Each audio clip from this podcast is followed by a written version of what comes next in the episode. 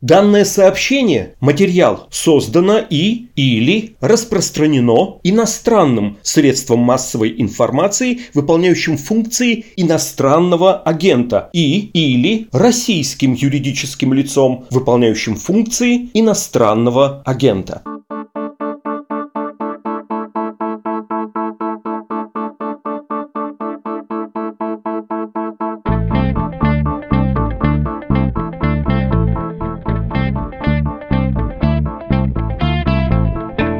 Здравствуйте, вы слушаете ежедневный новостной подкаст «Медузы» под названием «Что случилось?». У микрофона Владислав Горин. Сегодня мы, как в общем и всегда, поговорим о вроде бы конкретном новостном сюжете, но сделаем это так, чтобы был понятен большой контекст. Конкретный новостной сюжет. В Москве был задержан Сергей Зуев, ректор Московской высшей школы социальных и экономических наук, она же Шаненко.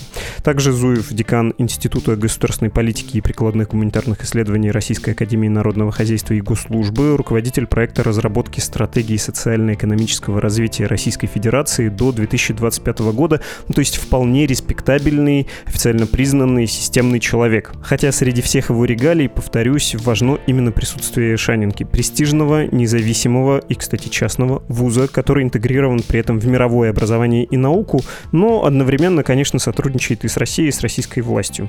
Следствие МВД подозревает ректора Зуева в хищении 21 миллиона рублей бюджетных средств и связывает его дело с делом бывшей заместительницы министра просвещения и бывшим вице-президентом Сбербанка Мариной Раковой.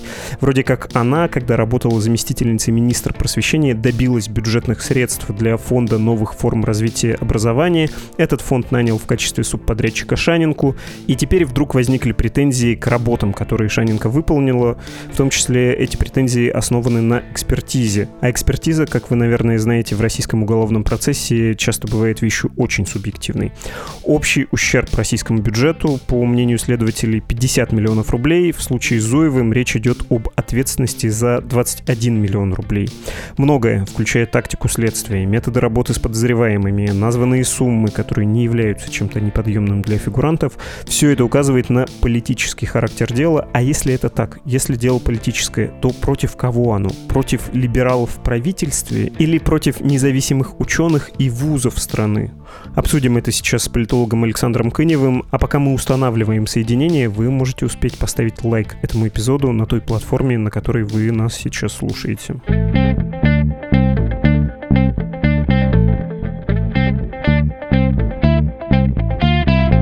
Александр Кынев, политолог с нами. Здравствуйте, Александр. Добрый день диковинная и диковатая история происходит с Шаненко и с ее ректором Зуевым. Его следователи МВД забрали из больницы, у него был гипертонический криз, допрос шел 30 часов.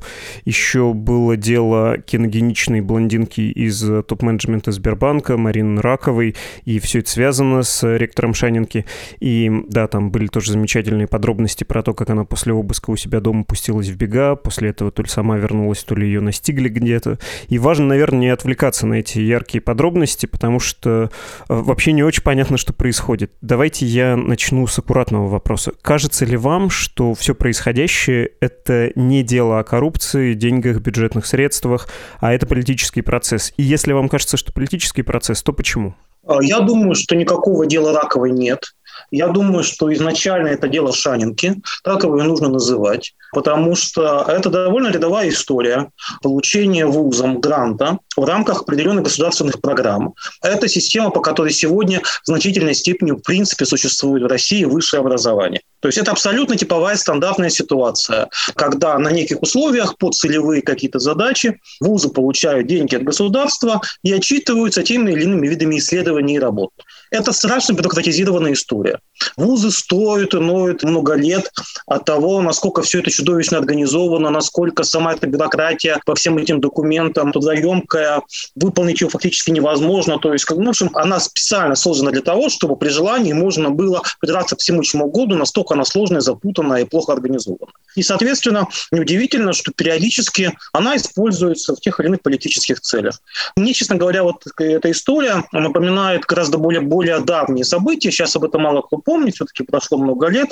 Но было такое известное дело Михаила Саввы. Это очень известный в прошлом политик и эксперт из Краснодарского края, когда ты был вице-мэром, возглавлял аналитический центр оппозиционный в Краснодаре. В общем, ну, был таким известным очень экспертом. И там вдруг следственные органы решили, что социсследование, которое они провели, якобы было некачественным. Как они это установили, почему они так решили, чем они понравились анкете, неизвестно. Но дело окончилось эмиграцией Михаила Савова, и сейчас он проживает на Украине. Нечто похожее происходило в регионах неоднократно, когда вдруг государство интересовалось условиями выполнения тех или иных контрактов мигрантов, получаемых теми или иными учеными или вузами, и под это дело устраивало там реорганизацию, посадки и все остальное. Поэтому я думаю, учитывая политическую значимость Шанники, учитывая то, что в целом есть общий тренд на зачистку политического поля, системы образования от нежелательных элементов. Но все помнят прекрасно, что творилось с Европейским университетом. Все прекрасно помнят, что творилось в Высшей школе экономики все эти годы. Да, и сама Шаненко тоже, в общем, на два года теряла время на лицензию, которую ей вернули не так давно. То есть, на мой взгляд, это абсолютно очевидная история, которая не стоит выеденного яйца. Это смешные для вуза деньги. Любой человек, который знает, как это все организовано, понимает прекрасно, что там огромное количество подрядчиков. И это не деньги на зарплату ректору. То есть это деньги на проекты, в которых есть огромное количество исполнителей. То есть там просто так списать их, не знаю, там на покупку бумаги нельзя. То есть говорить об хищении там, 21 миллиона в ВУЗе, ну это смешно, это немыслимо, поскольку там сама система устроена таким образом, что у каждой копейки есть специальный финансовый получатель. То есть это бред сивой кобылы от начала до конца, абсолютно фейковое дело. Я думаю, что изначально вся схема была разработана с прицелом вот именно на то, что мы увидели вчера, то есть на арест Зуева, на давление на руководство Шанинки, а, соответственно, Ракова – это просто промежуточное звено. Собственно говоря, это начальная косточка вот в этом пассиансе, который они таким образом решили проложить для того, чтобы осуществить главную цель. Ваша мысль понятна, но хотелось бы обсудить еще другие гипотезы, пусть даже они кажутся вам более маргинальными, и к Шанинке, я думаю, обязательно еще раз вернемся, хотя бы для подведения итога. Мне тоже кажется, что это очень похоже и на Европейский университет, и на вышку, хорошо вам знакомую, вы там работали и, в общем-то, пострадали, и, конечно, на историю с отзывом аккредитации Шанинки пару лет назад. Это тут неоспоримо, но есть э, кое-какие еще вопросы. Ну вот та же Марина Ракова, я ее для хлесткости назвал киногеничной блондинкой, но вообще она интересная дама. Кстати, она моя ровесница, и вот посмотрите, где я, где она.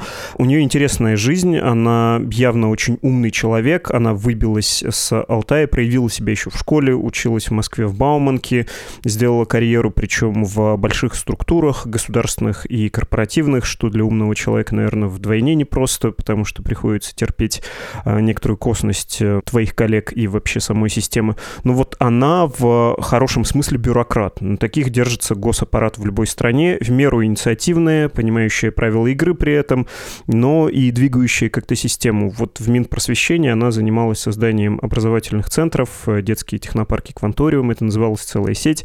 Делала причем это в агентстве стратегических инициатив оси, в общем-то, путинской структуре, да, которая была создана как такой противовес медведевской модернизации, если кто-то еще помнит про эти процессы начала десятых годов. Вы бы ее как назвали? Она системный либерал, можно про нее так сказать? Я думаю, что либерализм это все-таки вещь, связанная со взглядами человека, публично артикулированными, поскольку госпожа Раковой, мне кажется, никаких публично артикулированных взглядов мы не сможем обнаружить в виде каких-то заявлений, программных статей там, и так далее. Все остальное это некие домыслы. Это чиновник, отзывы о котором во всяком случае, те мне, которые известны от людей, ее лично знающих, с ней учившихся, работавших, исключительно позитивные, что, кстати, большая редкость, могу сказать, в целом среди представителей нашей, э, скажем, научной и образовательной э, среды. Так что это уже само по себе показательно. Что касается карьер, ну, вы знаете, у меня тоже много было в жизни разных знакомых, с которыми мы там и учились вместе, какие-то работали, чай пили, и многие из них стали министрами, губернаторами, депутатами. Ну, так и жизнь устроена. Просто у разных людей разные цели полагают Гане. Я думаю, что госпожа Ракова, конечно, во-первых, очень высокий профессионал, это не вызывает никаких сомнений. Это тем более ставит под вопрос всю фабулу обвинения, весь ее карьерный путь, профессионализм и все остальное, особенно учитывая ничтожность сумм, о которых идет речь, с точки зрения проектов, которые финансируются, с точки зрения общих бюджетов там, и Сбербанка, и крупных вузов.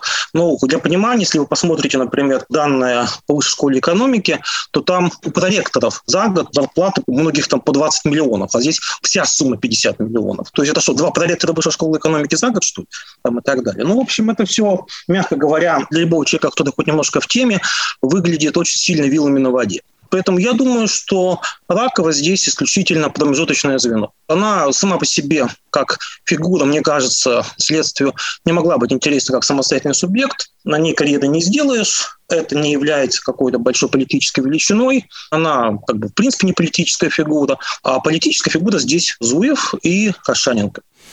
Смотрите, вы меня насчет либералов поправили. Я, конечно, в этом очень условном публицистическом смысле употребил это слово. Ну, как вот у нас принято весьма-весьма примерно называть одну часть людей во власти либералами, другую силовиками, хотя они никакие не либералы. Ну, это на самом деле очень спекулятивное деление, которое исходит из каких-то бессознательных ощущений о том, что вот кто-то где-то там-то с кем-то вместе, а значит, потому, видимо, возможно, они чем-то похожи. То есть, ну, ну, такое мышление, когда аналогия по аналогии. Да, ну, там разница скорее в методах и в каком-то теоретическом обосновании. Одним нравится, когда все строем ходят, другие молятся на Айн Рэнд и Ли Ю, но, в общем, все любят Путина и все в рамках системы. Ну, то есть, вам не кажется, что прошли выборы, или там, не знаю, та же Ракова не те ресурсы взяла, или взяла ресурсы, которые хотелось другой группе людей во власти, и именно поэтому наказание все-таки Шаненко? Конечно, Жаненька, э, сумма, о которых идет речь, ничтожны. Давайте назовем вещи своими именами. Они ничтожны с точки зрения и банка, и государства, и бюджета крупного вуза. Ничтожны. Кстати, вы же обратили внимание, что о Зуеве написал Петр Щедровицкий, политтехнолог, наследник учения о социальной инженерии, о том, что весь мир — это система, ее можно смоделировать в игре, а потом применить в жизни, и поклонником этого учения, как вы, конечно, знаете, является замглавы администрации президента Сергей Кириенко. Щедровицкий был советником Кириенко в Росатоме, в частности.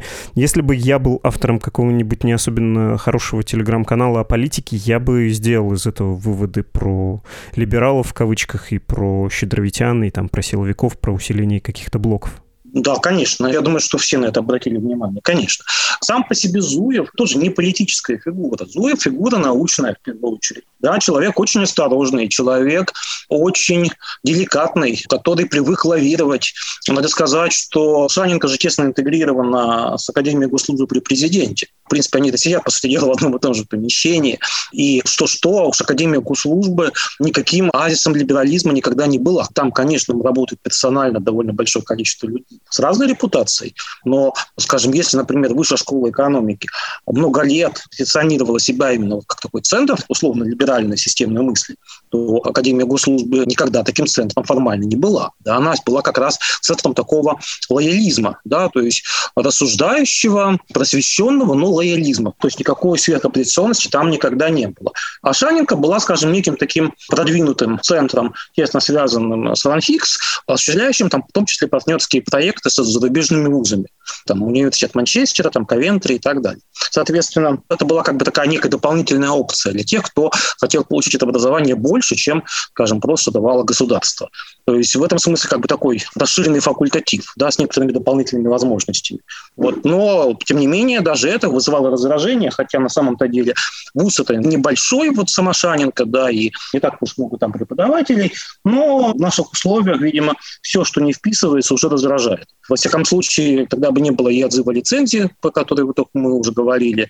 Европейский университет ведь тоже у нас очень небольшой вуз, да, где там реальное количество учащихся очень небольшое, но символический.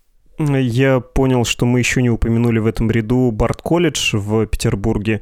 Условно можно сказать, что он такой кудринский, и была там тоже амбиция быть и финктанком, и, подобно Шанинке, местом, где можно поучиться. И это место сильно открыто миру. Там было большое сотрудничество с международными структурами. Ты даже, в общем, двойной диплом мог получить иностранного вуза. И Шанинка-то уж это вообще просто чистый пример такой двери, которая не контролирует контролируемо, и при этом эта дверь ведет в открытый мир. Если вы никогда не знакомились с биографией Теодора Шанина, она крайне захватывающая, тоже кинематографичная, очень интересная, то познакомьтесь, это человек, который создал действительно институт своего имени в России, в Москве, и этот институт долгое время работал. Вы про его значение сказали, а как Шанинка функционировала в отношениях с властями? Она была тоже одним из источников каких-то смыслов финктанком для российской власти? Ну, вы знаете, я все-таки человек для чужой, я там никогда не работал. Я лично Зуева не знаю, честно могу сказать.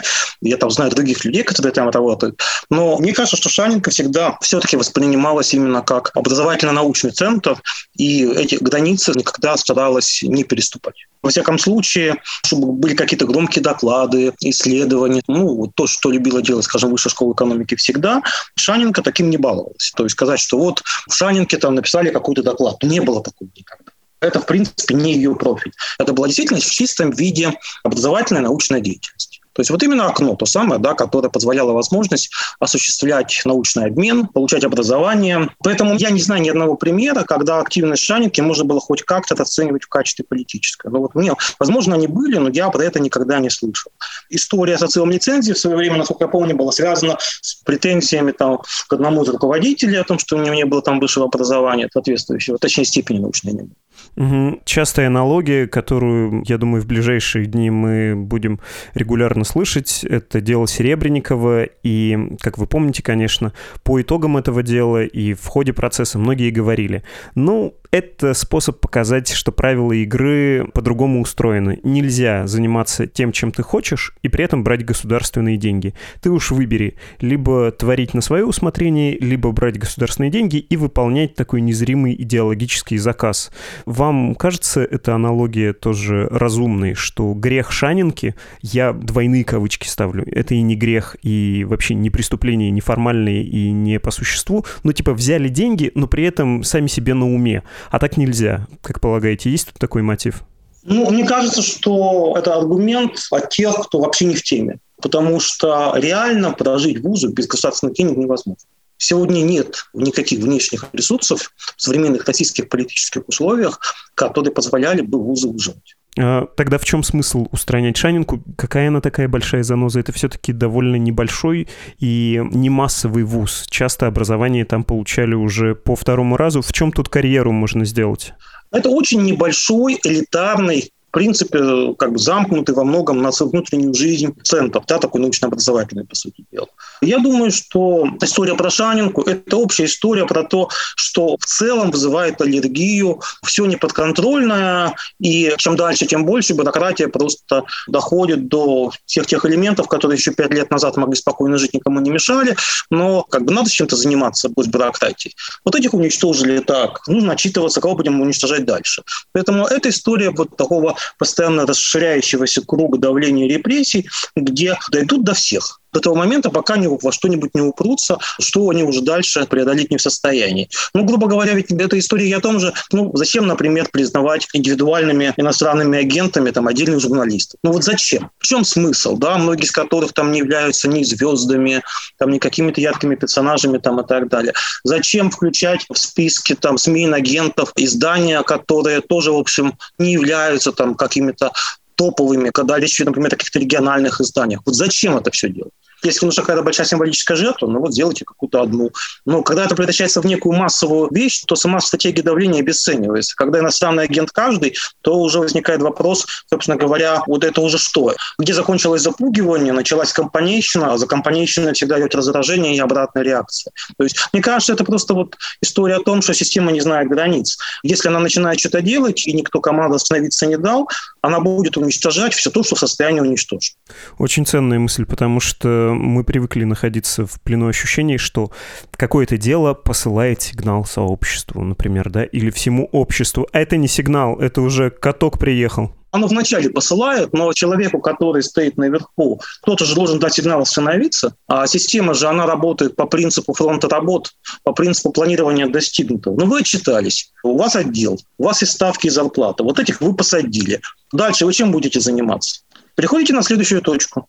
Если пытаться понять, э, какие еще остались для этого катка направления. Ну, то есть, понятно, с искусством разобрались, и отдельные эпизоды мы всякий раз встречаем, даже если в каком-нибудь театре предельно лояльный режиссер выйдет там спектакль про хлеб и про Сталина, к которому можно тоже придраться. В журналистике тут говорить не о чем, в производстве контента для соцсетей тоже масса претензий и частных случаев мы видим. И просвещение понятно, общественная деятельность, безусловно, политика, вообще говорить не о чем. Теперь наука. Что еще осталось неподконтрольного, докуда не доехал каток? Вы знаете, всегда сложно прогнозировать грани абсурда было бы, что называется, желание, да, то есть там, если родственники за границей, что вы там делали, послушаете ли вы иностранные радиостанции там и так далее. Ну, как бы поле не пахано, было бы желание, да, то есть, в принципе, государство пытается с разных сторон там заходить, например, в сферу пользования интернета, отслеживания информационного контента, кто что читает, кто что лайкает.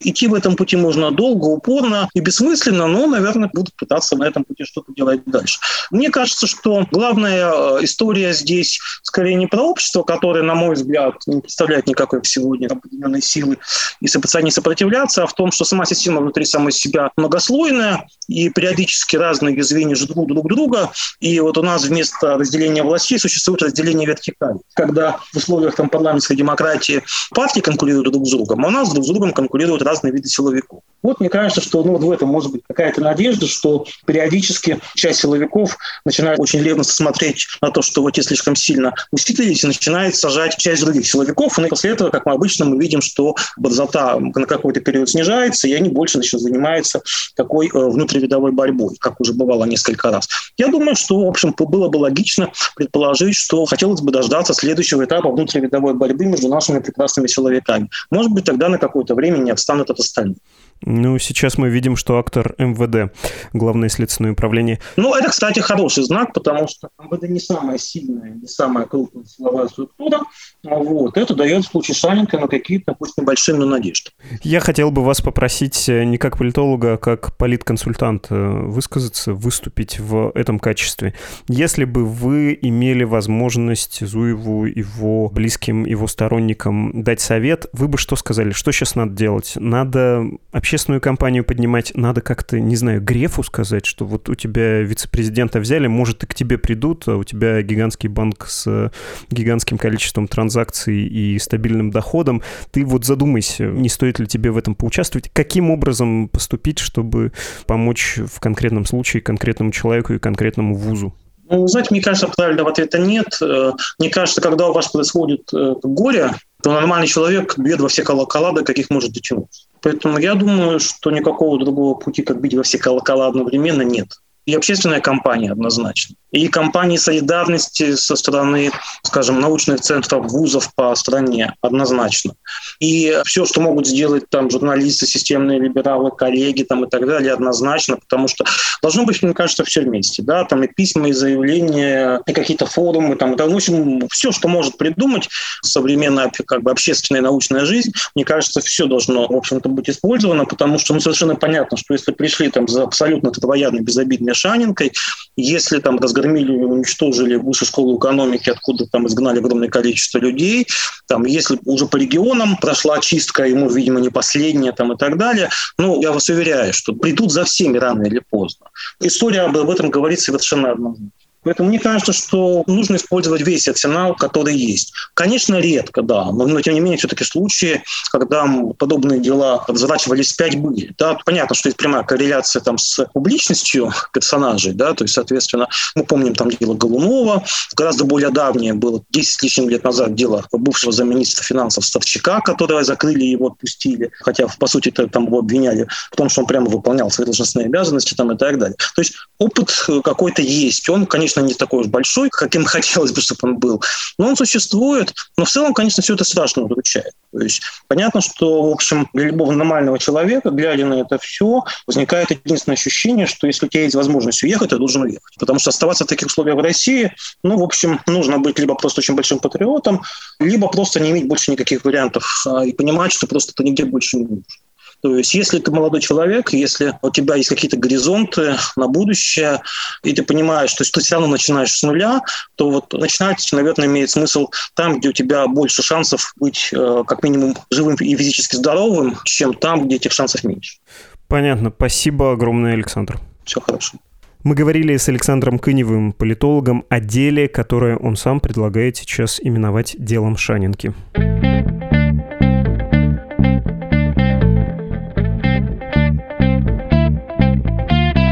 Вы слушали подкаст «Что случилось?» о новостях, которые долго остаются важными. Канал связи с нами. Подкаст собакамедуза.io, явочная иноагентская квартира, куда можно принести деньги на поддержание резидентуры. support.meduza.io. До скорого свидания.